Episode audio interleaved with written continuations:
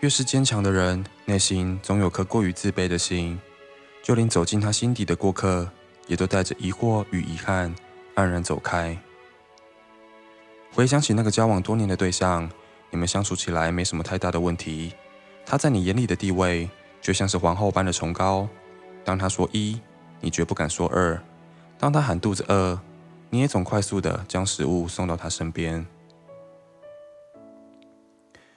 你对他是如此的百依百顺，你想将他服侍的妥妥帖帖，想让他对你刮目相看，想在你不顾疲惫的为他付出后，听到他对你说一声爱你。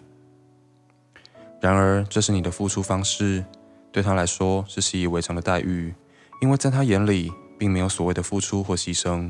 恋爱只是将两个人的日常加在一起。就算你为了爱情疲于奔命，他也丝毫不觉得你特别好、特别爱。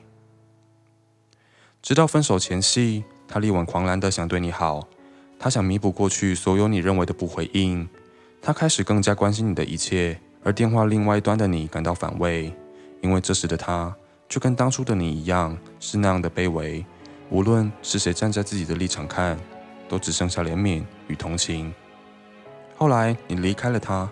表面上，你为他的不努力感到心寒，但事实上，你只是不愿承认你的一生狼藉，不愿承认他看到你的脆弱。原来爱人是这么可怕的一件事，付出与乞讨仅有一线之隔，一不小心就成了爱情的乞丐，面目狰狞的向对方索求与自己同等的努力。从此不再做爱情的戴罪羔羊，你努力的让自己取得优势，让自己有更完美的外貌。让自己有更令人崇拜的才华，你把自己的生活安排的充实，你让自己有规律的运动，你让自己在每个周末都显得惬意，在别人眼里，你十分懂得为自己安排，感觉跟你在一起，应当会更加上进，更加积极。随着内在与外在的条件提升，对象也随着接踵而至，而你开始拥有更多的选择，有更多的机会与不同的对象相处，他们欣赏你。也喜欢你，甚至在聊天的过程中透露出想与你厮守的渴望，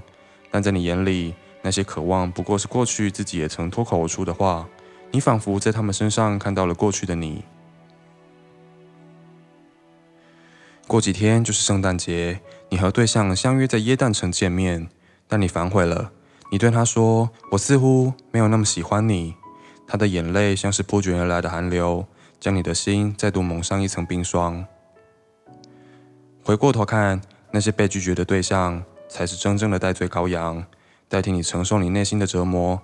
你为了不让自己再变得更狼狈，于是你选择逃避，你选择离开，你选择在他们见识到真正的你之前不告而别。每当你要拒绝一个人，内心的自卑就又多一道防线。此刻你明白，能够替你解开心防的人，只有你自己。好累啊，你是这样说的。原来一次次的不顺利，问题竟是出在自己身上。过尽千帆皆不是，但你可曾记得，那些在船上向你招手的人都正张开双臂，准备好要接下伤痕累累的你。拥有令人羡慕的外表与才华，不过是强加在自己身上的标签。如果你愿意将那些标签撕下，接受脆弱的自己，并且温柔的安抚，你就会再进一步发现。其实，我们努力的让自己更好，也是为了让自己肯定自己。我们都渴望长相厮守的爱情，也明白付出的道理，但唯有肯定自己足以被爱，才能够真正的获得幸福。好的，今天的 podcast 就到这里，希望听完的你能够被世界温柔拥抱。我是钟豪，晚安。